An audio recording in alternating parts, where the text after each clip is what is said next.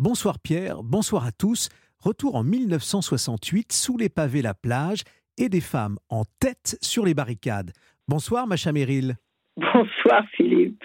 Actrice, auteur, le cinéma, le théâtre, la télévision, la littérature sont vos univers de prédilection, là où le public vous retrouve. De Gérard Houry à Maurice Pialat, de Jean-Luc Godard à Claude Lelouch, pour eux, vous incarnez des héroïnes sur grand écran les Césars ou encore les Molières vous récompensent. Votre ton libre et votre signature, il fait aussi partie de votre talent et des conseils que l'on vous réclame sur l'art de séduire ou la vie en couple, notamment depuis la parution de votre livre L'amour dans tous ses états.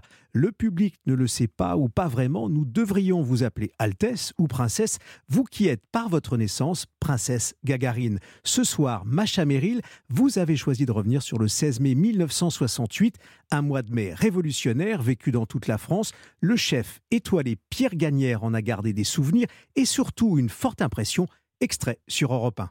C'est le basculement d'une société qui n'avait pas beaucoup bougé depuis la guerre. L'amour libre, euh, l'amour sous les pavés, euh, la plage est pas loin, euh, cette espèce de, de recherche absolue de l'hédonisme. Macha Merrill, on a entendu la Pierre Gagnère, et dans ces mots, j'imagine qu'il y a quelques mots qui font écho euh, à ce que vous avez vécu ce mois de mai 1968. Vous nous parlez de Puy-en-Boise, où vous êtes euh, au Clos Lucé, on y reviendra tout à l'heure, mais, mais tout de suite, euh, pourquoi ce choix du 16 mai 1968 Un esprit révolutionnaire? Moi, ça ne m'étonne pas que Gagnère, qui est un grand cuisinier, donc un chef des plaisirs gastronomiques, considère 68 comme un, moment de libération des sens et de c'est pas du tout ça pour moi. Pour moi, c'est un grand changement de société et surtout, c'est le début de la vie des femmes. C'est la date qui marque l'émancipation des femmes d'une façon officielle.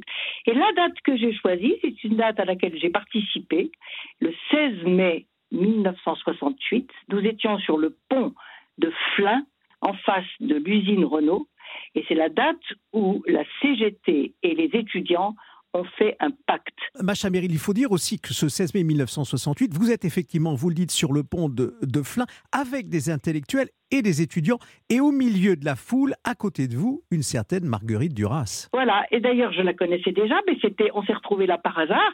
Il n'y avait pas beaucoup d'intellectuels d'ailleurs, je peux vous dire. On n'était pas très nombreux, et à l'époque il n'y avait pas les, les, les iPhones pour pouvoir filmer tout le monde, donc il n'y a pas de traces photographiques de ça. Il n'y a que ma mémoire, mon souvenir. Et je m'appelle Marguerite, cette petite Marguerite qui était quand même euh, très impliqués, mais d'une façon littéraire. Aucun de nous n'était inscrit à un parti politique.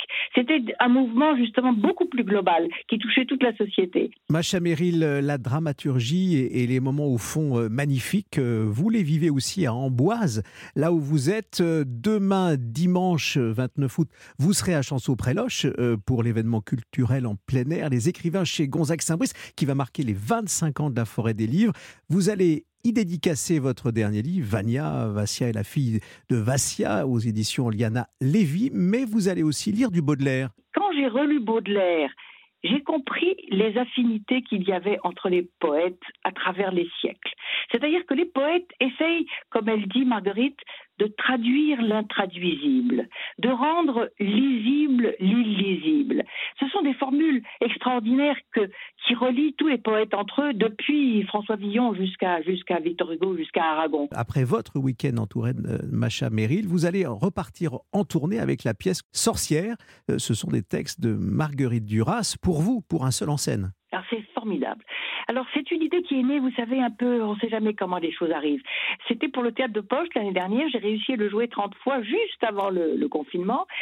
C'est une réunion de textes qui raconte la condition féminine. C'est-à-dire, Marguerite a dépeint avec euh, son esprit très très virulent, quand même très vif, ce qu'étaient les sorcières? Les sorcières, au Moyen Âge, au fond, ce sont les premières féministes. Elles ont été brûlées sur des bûchers pour ce qu'elles disaient, pour ce qu'elles étaient. Et les grandes féministes américaines, d'ailleurs, considèrent les sorcières comme leurs leur marraines, leur, leur, euh, les premières féministes.